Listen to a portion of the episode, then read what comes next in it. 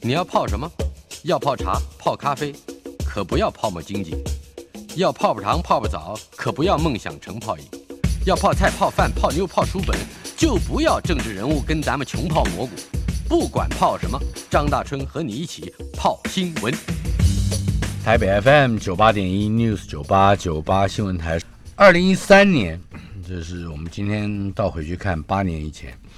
齐柏林导演透过纪录片看见台湾，唤起了无数修复土地伤痕和守护家园的行动。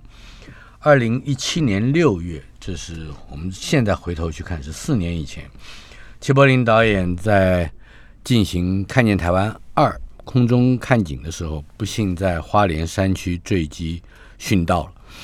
呃，为了传承齐柏林导演这个所谓为土地请命、为环境发声的遗志。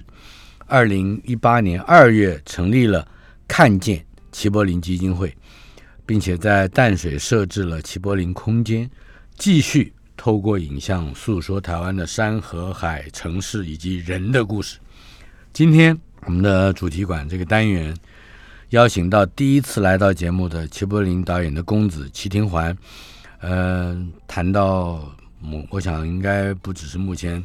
正在齐柏林空间进行的硬核特展啊，还要谈谈和全家便利商店的一个合作。首先，我们还是从硬核开始。是我手上啊有一本这硬核的，应该说是个画册吧。是，呃，放映的映，河流的河，呃，这应该也就是齐柏林先生生前的一些作品。没错。呃，我记得我每一次在电台碰到他的时候。大部分都是在好几次都是在电梯里面，他一个人可以占满半个电梯，是没错。然后呢，一一定第一个话题就是照相，照相机，嗯，这个器材。是。看起来他没有别的事啊，没有没有别的心，没有别任何别的心思，就是照相器材角度空中啊，呃，硬核这个这个画册它反映的是什么？其实呃，张老师呃刚才说的很有道理，因为父亲他无无论在任何时候，他最心心念念就是拍照。对对，每次家族聚餐也是通常都要拍个十分钟，嗯拍到他满意为止。对，我 说还好张老师没有让他知道说老师家住哪里，不然他每飞过一次，他就会传张照片过去说差一点约了。对对对对对，他是我们呃食育协会台湾食育协会的呃理事嘛。对，呃，这个每一次大家在谈。呃，土地、农业或者是这类的话题的，是，他也是说要怎么拍，对 对。对对，所以硬核这个部分，嗯，其实我们前两档一个是山，一个是海，那现在到了河流，那对我父亲来说，拍山跟海还有河的意义很大，他认为这些就是台湾那种生命的起源吧，嗯，对，不管是你从山上来的生物，河川从山上而来，或从海洋上。移民而来是对，那他现在人从呃不管任何一个角落，世界一个角落移移民到现在到台湾来的话，都要逐水草而居，都得在水边在河边过生活，所以河川也反映出了呃算是社会的一个样貌吧。那同时河川也是，如果说人对土地有影响，河川往往是最直接的反应。嗯，因为海跟山的不管是你说破坏也好，开发也好，它其实很难一眼就看到。我们在平地上的人很难一眼就我们的角度不不不对。可是如果说你家后面的河流有有有怪味道，或是颜色不太对劲，通常我们马上就可以看得到。对，所以呃，这一次展览以硬核为主的话，我想是更多诉说就是生活在我们周遭的环境的故事。嗯，对。老老实说，现在会去海边的人跟山上的人还是少数，还是偏少数。对。可是会经过或生活中有河流的人，毕竟还是多数。是对，所以。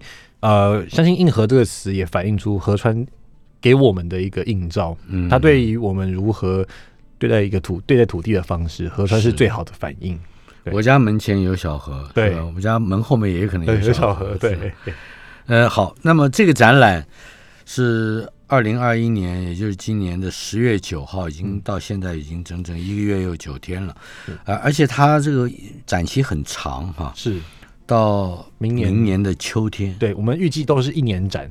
一一方面，当然也是因为经费问题，我们没办法很频繁的一直更换。是对。那我们也希望说，展览放的够久，来参观的人够多。嗯哼，对，毕竟淡水的就就是对一般人来说，可能平日要去淡水比较困难一点。是，对，那我们就希望它的时间是拉长的，那更多人可以去看。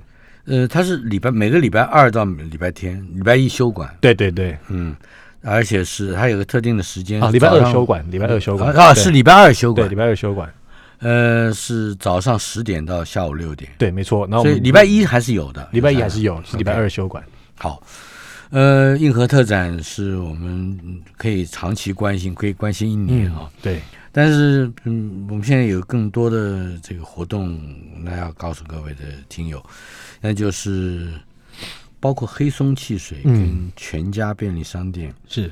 嗯、在怎么样支援齐柏林这个基金会？嗯其实我们很高兴，这是全家来给我们这个 support，就是说它主要分为四个部分，我们有零钱捐，有线上公益，线上可以线上也可以捐。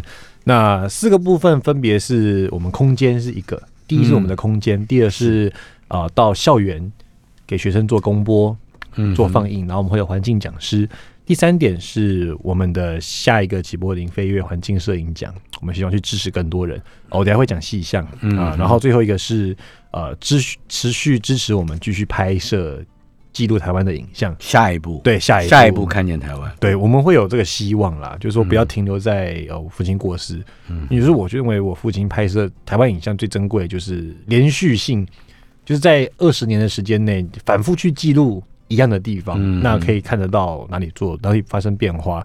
对，那第一个齐柏林空间的部分就是我们的淡水有一个齐柏林空间，对，那就是放展览，有环境教育，呃，各个年纪的孩子们来，我们都有设计相应的活动给他们嗯啊。然后我们也有导览志工，对，我们志工非常的专业，对，嗯在讲解上面、介绍上面，对。那第二个公播计划，就是因为你知道，当时我第一次看到，我不瞒各位说，就是在看出看到那个没有旁白跟配乐版本的《看见台湾》的时候，嗯我自己都睡着了，因为 太安静了，对，所以。呃，很多人他虽然可以欣赏，但他的欣赏是停留在构图上面，停留在嗯影像跟声音上。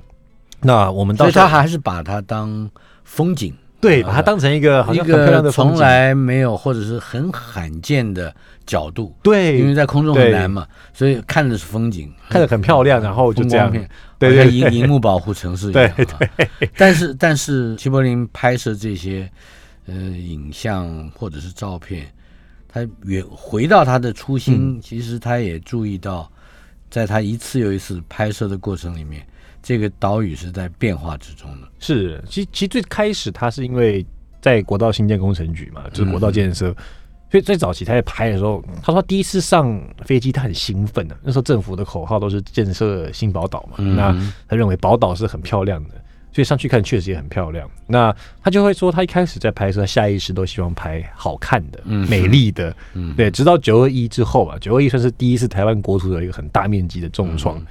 嗯就是山河破损。就山河破碎，真的是 没有到国破家亡，但真的是山河破碎啊！那从那个时候开始，他就发现不能永远都报喜不报忧，嗯，他还是得去拍摄一些伤痕的照片。是，对，那这些照片的故事如果没有人去做说明的话，很可惜，就是停留在影像的欣赏。嗯，所以，我们第二个计划，第二个计划才会有我们自己训练的讲师，在嗯。电影播放的时候，跟孩童们做分析、做分享。这个电影播放就是看见台湾一，对，没错，嗯，没放这个片子，放完了之后会有呃基金会所训练的或者是培训的这个老师们是吧？对，，没错，没错。他们他们的专业都是些什么呢？他们专业就是呃，环境教育这个词听起来有点有点笼统，其实，但在更深入就是面对到台湾哪些环境的议题，然后以及我们用什么样的心态去看待它，还有我们可以做到什么样的应对方式。对，因为其实环境问题很多时候牵一发动全身。对我看到这个环境，它里面有海洋两个字，环境海洋教育协会是吧？啊，对，是我们刚刚做合作。嗯，对，像他们这里有个活动是去走苏花，呃，走那个北宜公路。对，嗯哼，其实呢走下去，他们说每个去的学员都说，包含我自己都觉得哇，原来每一段海岸的声音跟味道都不一样。嗯，对，其实以前跟廖鸿基老师有聊过，廖鸿基老师有说，他说现在很少人去亲近海边的，只有狗会在海边玩，人都不去了。是，对，所以因呃为，去的话就是要静滩，就，要静滩。对，那其实静滩这个很有趣。我之前当老师的时候啊，嗯那个我就是学生说他要削过，被记警告要消过。哦，对，我就说那你哦，为了要他记记得过了，对啊，我说那你所以他后宫抵前过。对，我说那你去去进滩嘛。他就说他不想去捡垃圾。我说那你就不要消啊，你可以在学校做一年的做一年的的环的那个扫地，还是你要去那边做一个下午？嗯就他去完之后，就是大概过一个多月吧，嗯我也没记得这件事情。他们就问我说，那总可以再报名下一次嘛？那就是再犯一个大对我是不是又被记过了？你是又嗯你又抽烟了是不是？他说他说没有，他说他们觉得他说他们故事很好笑，他们清完都觉得哇好干净啊。嗯他们带两个礼拜后带朋友去，是，马上又脏了。所以所以他们会会主动的，对他觉得说、啊，我怎么清两个礼拜之后马上又脏了？嗯哼，他觉得心里很很很很糟啊。他说那下次我清完之后，第二天带我朋友去。嗯，对，所以甚至到他们后来上大学之后，他们大概一年吧，还会有一次，就那几个很皮的学生，他们会自己揪团去进摊。就变成一个仪式性的行为。对他们就觉得说很有成就感，就是我把就好像把他有一个学生讲很有道理，他说这海滩整理完比我房间还干净。哎，你刚才提到的第一个，也就是有四个不同的嗯呃阶段的对，计划。计划，对。呃，要让学生们，包括小学、国中中、对。高中，到甚至大学，大学对。呃，也就是总数可能要高达万一万名学生。对，我们会邀请一万名学童来这边参观，就是不用门票钱。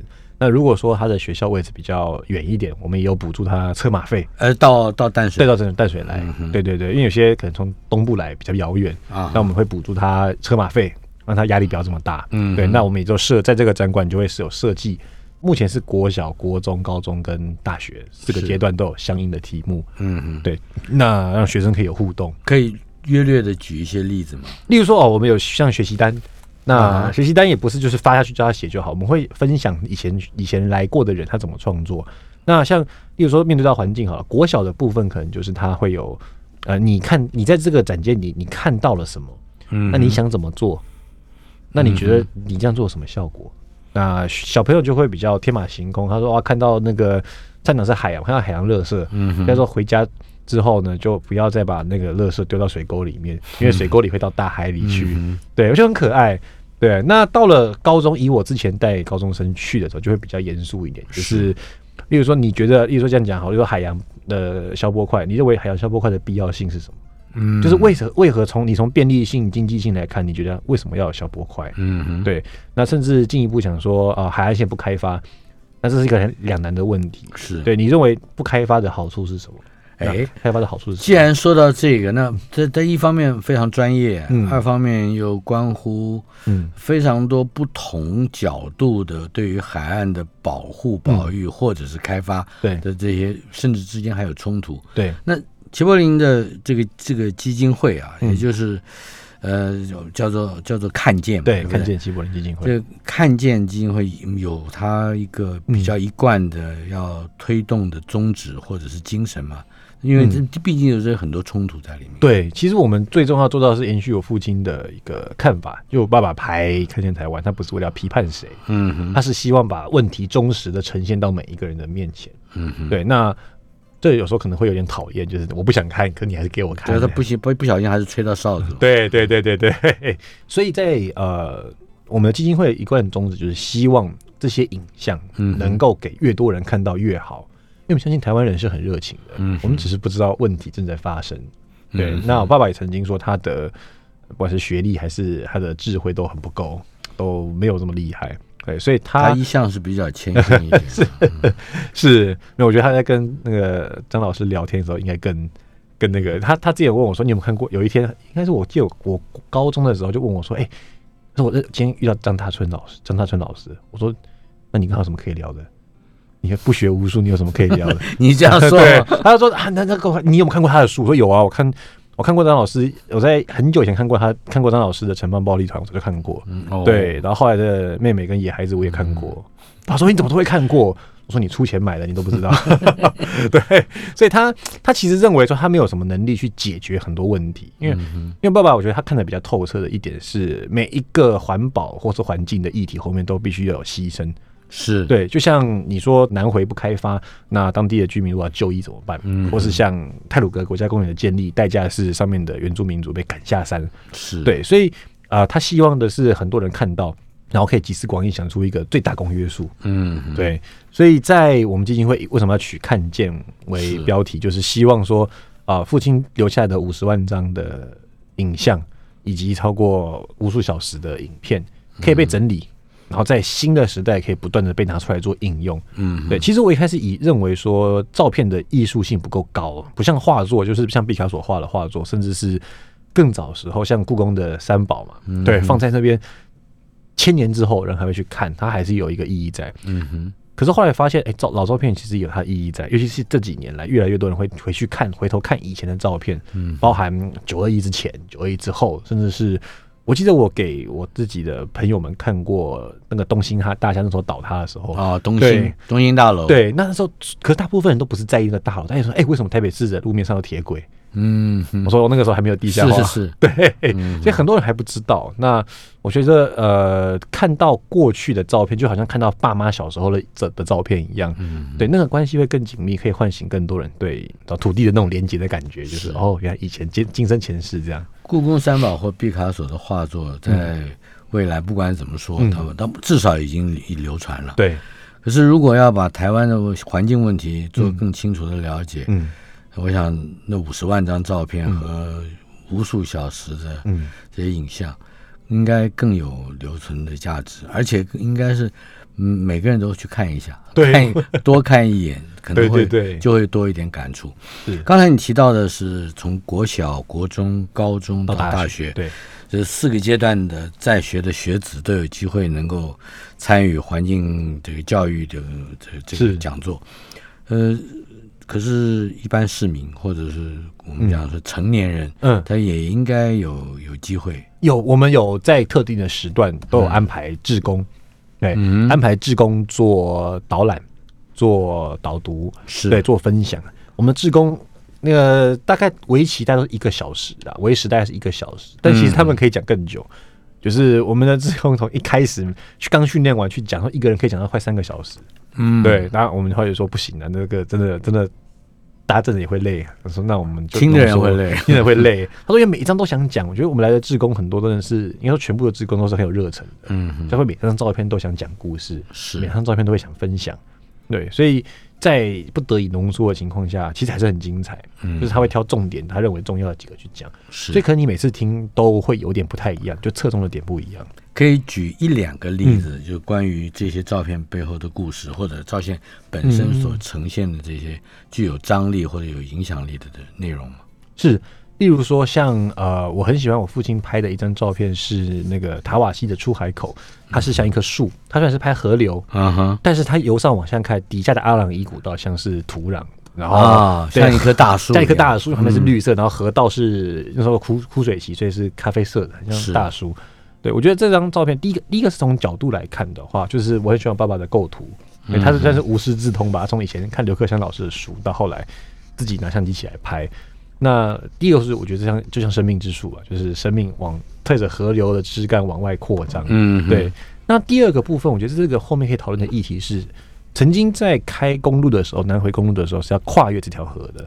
那等于是把树就拦腰斩断。嗯那因为协商的过程，后来就绕过去了，多绕了好像二十分钟的车程，嗯，绕过去。那对我们来说，当然是一个环境保育的大胜利。嗯，可是对于南回上面的居民来说，可能就不是这么快不。过二十分钟还可以忍受。对，可是问问题就在这个，整条南回上面没有一间重大的医院可以处理像心脏病或者是中风、骨折等啊重大伤病。那要么是往北到花莲，要么就是往南到屏东、高雄。那对于他们来说，可能二十分钟就是一个生死啊关头。所以现在还有继续焦灼在这个话题上面。对可是来不及了，因为已经盖好了，对，已经盖好了。所以呃，当然我们也希望政府可以在这边多建设一些，多提供偏向的医疗资源。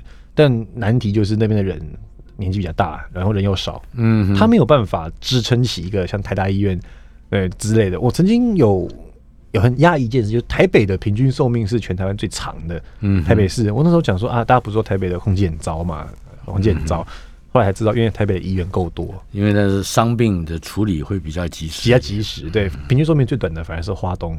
是对，那就是说好山好水，可是因为医疗资源就相较缺乏。甚至我觉得，我常问演讲去演讲的时候，问他你有没有听过在花莲听过救护车？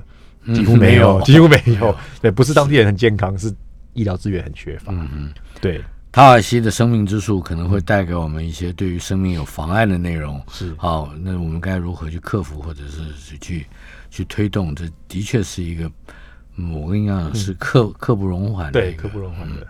但是你刚刚既然提到了这棵生命之树，嗯，我就忽然想多问一点，还有没有关于父亲齐柏林先生他的嗯他的作品里面你印象深刻的、嗯。的照片？照照片，还有一个是那个，呃，他拍垦丁，嗯，对，垦丁，对，为什么讲拍垦丁呢？因为他拍垦丁的时候，从海的海啊往上到群礁，到垦丁，到垦丁大尖山，到后面的中央山脉，嗯到天空到云，他的一张照片可以从海到天空全部包揽进来。嗯，对，这是我很喜欢他的照片的一点，就是因为他在构图上有他自己的想法，他不是考虑到这张照片有没有人要用，而是怎么样拍才可以把他想要的东西都可以容纳进来，说他很贪心。对，所以很 就是我觉得现在空拍机没有办法取代人为空拍的一个原因之一吧，就是你从这种大的角度，那个垦丁跟台湾岛上就躺在海面，静静躺在海面上，嗯上面的云像是把它盖着一个棉被一样盖着它，罩着它，然后后面有蓝天。那同时你会发现，我们都用蓝天或是蓝蓝海，可其实海的蓝跟天的蓝都是有层次、有渐层的，甚至是不一样。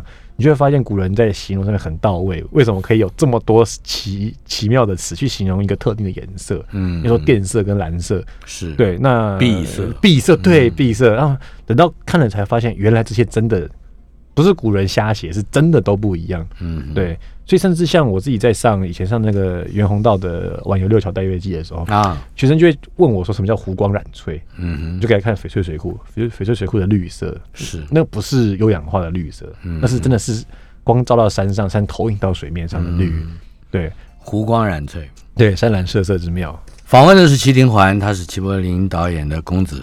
我们今天的主题，全家便便利商店的这个企业，跟看见齐柏林基金会要展开什么样的合作呢？稍后片刻，马上回来。台北 FM 九八点一 News 九八九八新闻台主题馆访问的是齐柏林导演的公子齐廷环先生。呃，我们的主题全家这个企业和看见齐柏林基金会以及齐柏林空间，也就是硬核特展。刚才呃我们谈到了几项比较重大的环境教育，也就是齐柏林基金会、看见基金会所所参与的。呃，好像还有一个资助计划，这个资助计划是要有我们期待着还有第二个、第三个很多个齐柏林。是因为空拍的成本其实比较高嘛，对，嗯直升机上，呃，父亲租用直升机一个小时的费用大概是十到十四万之间，嗯对，所以很多人可能他有心，可是却无力。那我们就希望透过呃全家这个机会嘛，嗯那去设置一个环境记录奖，就是鼓励更多有志之士他想要拍摄的人，嗯能够来参与来投稿投件。那只要我们有审核过有 OK 的话，那我们愿意资助他。就是除了奖金之外，可以还可以再详谈说我们有没有其他方式可以帮助他嗯的方的方法。这个环境记录奖，因为牵涉到对环境的记录或反应，也牵涉到我们对于环境将来如何发展的解释。是呃，有有没有更具体一点的方向或者和目标呢？其实我们主要是在空拍之外啦。那如果说从地面上去拍摄也可以，对，因为我觉得呃，记录环境最重要的一点，并不是说我们拍风景照把它拍得很美，嗯哼，而是第一个是从你的照片或者影像里面，我们可以看出什么议题。嗯比如说你拍摄，刚才讲拍摄河流，我们拍摄彩色的河流，嗯那河流当然不应该是彩色的，那这个彩色河流背后反映的是什么？嗯。对，所以我们希望的是能够从他的影像里面看出议题来，看出问题来。嗯，对，就所以他不会是，还是说他还是有可能是单张的照片，还是一组照片，还是有、要有文字的报道或说明，或者是不需要太多文字的报道。我说这、嗯。这中间应该有很多个，对我们其实希望的是像拍影片的方式。啊哈，对，然后影片的部分看看拍摄者怎么去诠释它，好，希望说是影片，对影片，那看他希望说你说文字多一点，还是旁白多一点，对白多一点等等，嗯对，这都是可以看啊。换言之，他可能要先拍一个样片，哎没错没错，没错，没错。几分钟大概对，就可能拍个五分钟、十分钟，三到五分钟，对五分钟对对。十分钟。对，那那我们会去做挑选，去做审核，这样。嗯嗯，对对对，这个资助计划的详细的讯息啊，嗯，呃，包括资资格啦，嗯还有规格啦对，呃，我们可以在哪里找到呢？这个大概等到我们十二月底的时候，我们会公布。等到十二月底的时候，我们会宣布这个。我们要注意，注意，比如我想参加，我要注注意哪一个对。哪一个可以关注我们的粉丝专业，就是看见齐柏林基金会，我们有自己的网站，嗯哼。还有粉丝专业。是对。文专，对，嗯哼，好的，这个是资助计划，还有没有要补充的呢？呃，其实我们还有一个部分是希望说，呃，持续有人继续记录这个台湾的景象。嗯，对，所以呃，我们也透过全家这次的机会，我们希望找到下一个合适的人，但目前我们还在寻找中，还在审核中。嗯哼找到合适的人继续拍。那新的电影可能会以《看见台湾三》为一个命名。看见台湾本来拍了一，对呃，齐柏林先生准备拍二，对那么现在要三，意思就是把二保留下来了。对，我们希望把二保留给呃我父亲，保留给齐柏林导演。对对，这个我们明白，这个意义在以前，比如国父在创建了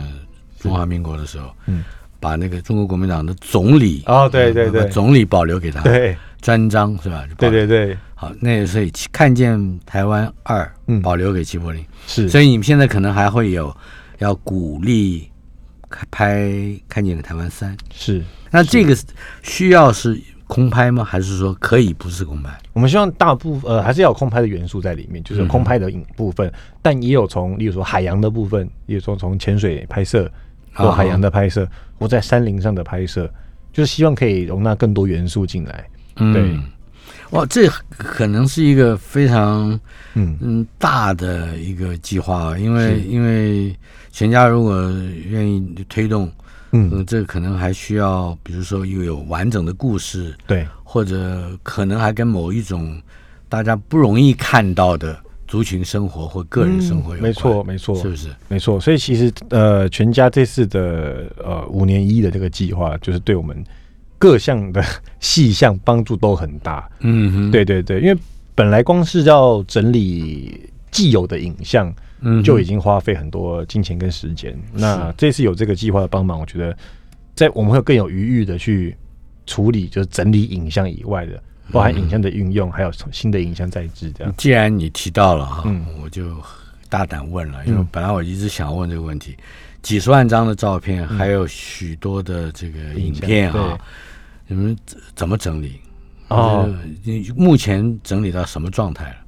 我们现在在整理分两个部分，因为大概有将近十万张是底片，嗯然后差不多四十万张是数位档案。对，那数位档案的整理是源自于我父亲的坏习惯，你知道，他习惯以日期作为档案分类的依据。嗯哼，对，不是流水账，对，不对对，没错，逐日没错。的逐日账，嗯，对啊，那他他自己看了就知道在哪里，那我们看了不一定知道，所以我们要帮他做属性资料建档，做资料库。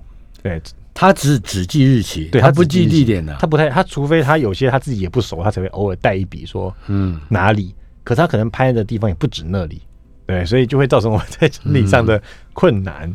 对，嗯。那第二他又不是行车记录器，他他很厉害，他基本上任何一个地方的空照图给他看，他都可以猜出是哪里。嗯，他他也会知道那是他拍的还是别人对拍的，他他有一次他有一次跟我讲哦，就是我们看报纸有一个观音山的嗯，建案的的照片，然后他就跟我说那个照片是他拍的，然后这个他要去检举他，我说我说为什么？你怎么？我说第一个是你怎么知道他是拍？他是这个是你拍的？第二个你怎么检举他？他说第一个是因为那个地方本来什么都没有，它没有商业价值可言，嗯，后面只有一堆坟墓，所以不会有人要拍，嗯就是一定是我拍的这个角度，这个角度是我拍的。第二个是因为它本来后面是后面是坟墓，但建商把它修掉了，就用修图把它修掉，在图上把它修掉，，对，然后就把自己的建筑放上去，然后把后面的坟墓修掉，所以等于看不到。看不到原来这地貌上面的那些坟，对，那些坟在后面，就是因为他如果如果把坟放在后面的话，这个不好卖了，对，所以但是坟还在啊，坟没有消失，嗯对。所以他说他这个觉得他觉得很不道德。我说所以你的你去检举他的目的不是因为要跟他要钱赔偿？他说不是啊，因为这样就会有人被骗啊。嗯，对，所以他是为了公益的，对，你跟他也常常冲是吧？对我常常常的攻击他，因为他那时候读中文系，他就跟我讲说，读中文系怕没工作，嗯对，怕失业，哎、嗯那我就说，呃，你放心，我说读台湾大学出来了不会失业，你读工专出来都没失业，你怎么担心我会失业？你很狠啊，跟我们家的孩子差不多。是啊，呃，不过老老实说，这个我相信齐柏林先生，你的父亲应该有一个非常宽容的、嗯比较敦厚的那个性格，对是吧？他应该也不会在在乎你呛他们，对吧？其实他有时候会觉得呃很生气啊，就是啊，他他生气点应该是没没有办法回嘴，就他也回回不了回不了我，对啊。现在是现在就常跟我讲，读中文系没工作，我就说你认识那么多读中文系或者是当作家的，你你有没有你可不可以去他们面前跟他讲说你们没工作？不行嘛？那好，这个是你和父亲之间的小小的争议吧？啊，不过，呃，现在你既然接手在看见齐柏林基金会要做非常多跟父亲有关的事情，嗯。呃，包括某一些呃可能会运用到你的专业的，比如说你要做的文案呢、啊是是是，或者说要做一些计划的陈述啊，嗯嗯嗯，甚至教学，对。这都可能要运用到你本行里的特别的技能。呃，嗯。你你会不会会因为这样呃呃这这些个呃应该说锻炼嘛，嗯，会重新再思索一遍父亲做的生前做的事情？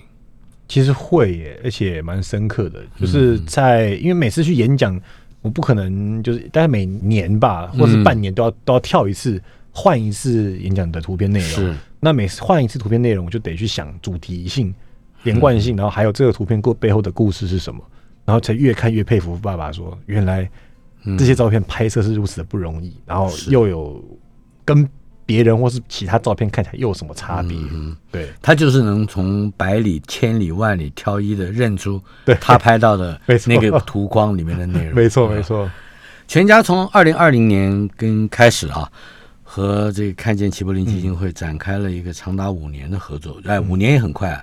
宣布是五年一亿的费用，将用在推动包括齐柏林空间环境教育基地营，嗯，还包括小小齐柏林校园公播计划，还有飞跃，这个跃是阅览的阅，嗯，环境记录奖，以及刚才提到的台湾看见台湾三的纪录片拍摄。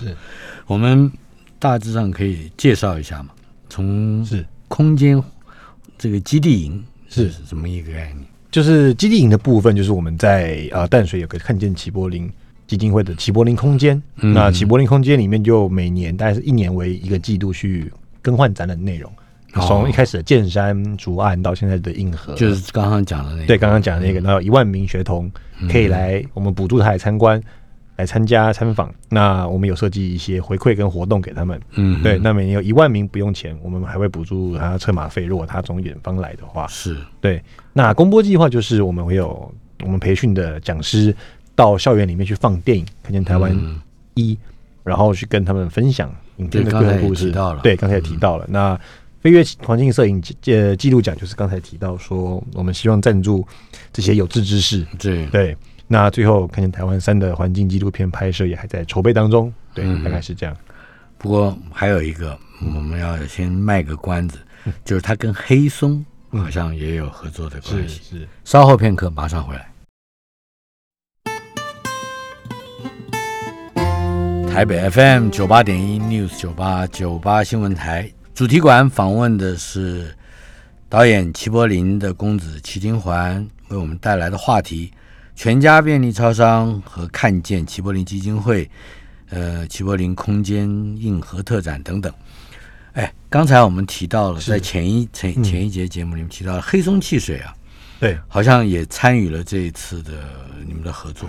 是他跟我们有合作推出一个看见台湾罐，就汽水罐上的那个照片，嗯。是四张台湾地景很有特色的看见台湾罐，对，嗯，没错，它里面的四种有四种图案的是玉山、翡翠水库，还有那个大脚印玉里大脚印，大那个大脚印太有名了，对对，还有高雄细照余温的细照下的余温，呃，对。金黄金黄。金黄色的。对，那我觉得很厉害的点是，因为他们有聊到说那个汽水罐上的颜色，嗯。它最多只能用五种颜色去做排列组合、去套色、去做渐层，嗯。就等于它啊，你说在汽水罐上，对他们的印刷只有五种颜色，只能一次承载五种颜色，嗯哼。所以花了非常多时间去调教出 那个互相堆叠，去调教出那个完美的颜色。嗯，对我觉得我想我想知道那汽水里面什么口味的汽水。其实我自己也没有喝过哎，因为我拿了瓶子，要么是送人，要么是自己留着，我没有喝，所以打开喝，所以他可能很多人买了不会一永远不会打有可能，那很精彩啊，对，有可能，对，就是因为因为这样的话就不会有废物了，就是。对，就不会浪费到，不会拿去丢掉或回收了，反而嗯变成一种装置。但是这个限时限量的四款看见台湾罐，对，它推出的时间是有有限时的，限时限量是吧？对，没错，它是有限限制时间的。嗯。那尤其尤其是那如果各位觉得说啊，我想要赶快收集到我想要的嗯。款式的话，那我们基金会前面有一个智能机，等一下，我要打断你了。是。呃，限时限量推出的四款看见台湾罐是。是从十月二十号开始嘛，也就是上个月嘛。对。上个月，那么到一直到二零二二年明年一月二十五号，对，没错，就是这个区间、长的时间很。长的时间。嗯，那嗯不一定会用到你的你的智能智能机，对不对？对智能机的原因是因为啊、有些人因为我们是随机出货嘛，嗯对他可能希望收集到特定，比如说玉山。我真的有啊朋友跟我讲说，他跑了十二间全家才把四罐颜色的都、哦都拿到。对，那我说智能就刚刚你不早点问我，我们智能机十一月十六号到十二月十七号，在我们的展馆前面嗯，有一个智能机，可以你可以就挑你要的那个下来就好。我告诉你，你们这个就比我小时候那个很多卖这种东西的有有有良心多了。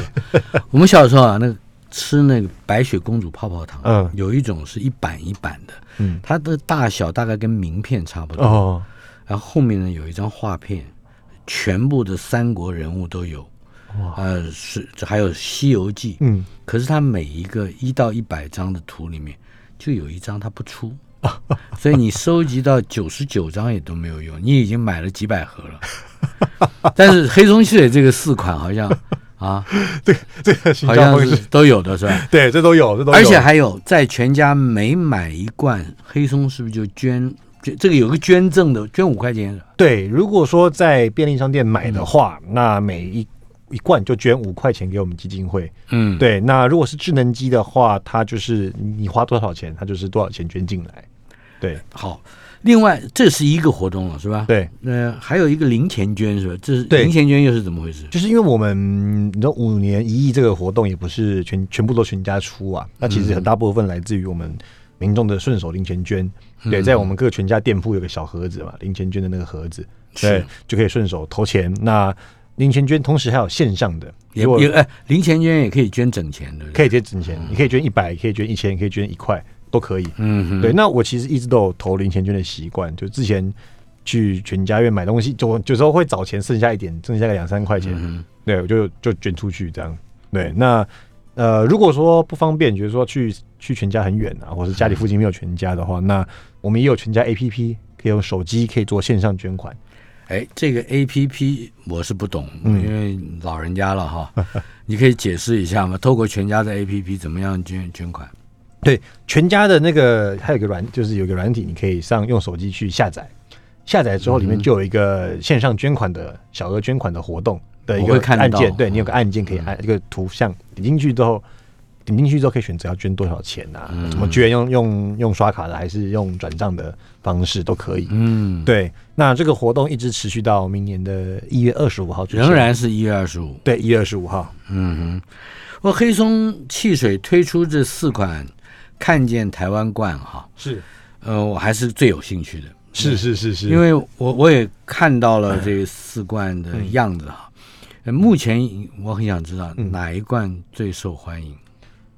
好问题耶！其实我自己的朋友大部分都也是买玉山的，就他们对玉山最喜欢，哦就是最喜欢，因为玉山的，我觉得它的色彩比较，应该说比较亮，嗯然后加上玉山又是一个台湾应该说所有人心中都知道的最高峰，真的是东亚第一高峰。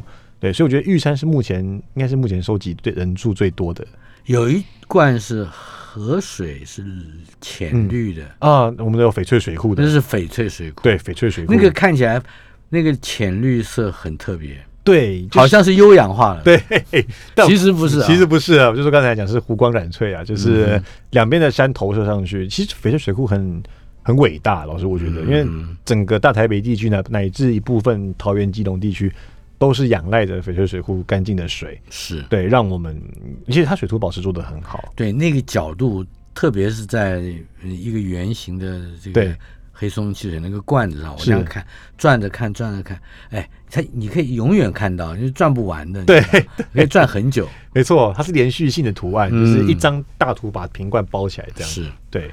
嗯、我我最喜我个人最喜欢的是翡翠水库这个，啊，为什么老师最喜欢的是翡翠水库？因为它不停水啊，啊，你知道，前一阵子它 对对对。到处停水。对，好，我们除了这个之外，我们还有一个话题，有一个 Leo 王是吧？对他是，L E O 王，他是一个嘻哈歌手吗？，对，嘻哈歌手，他也参与了这一次对他也拿过金曲奖。嗯然后我们这一次的的活动叫做乡民帮高调啊，就是我们会跟大家就是征求留言，你在我们的等一下，乡民帮高调对，什么意思？就是乡民就指我们的网络上的这些那这我知这个我知道啊那很恐怖的人对，很恐怖的人，对，那其实就是说他们在我们的指定的 Facebook 上的贴文上面留言，那我们就会拿他的那个留言去凑成一首歌，哦，对，，想办法把它编成一首歌，把乡民留言变成了歌的歌词，，对，然后让利友王去去唱。那因为利友王会挑嘛，会挑就是怎么样的组合起来比较顺，是由他去做挑选。嗯，对，那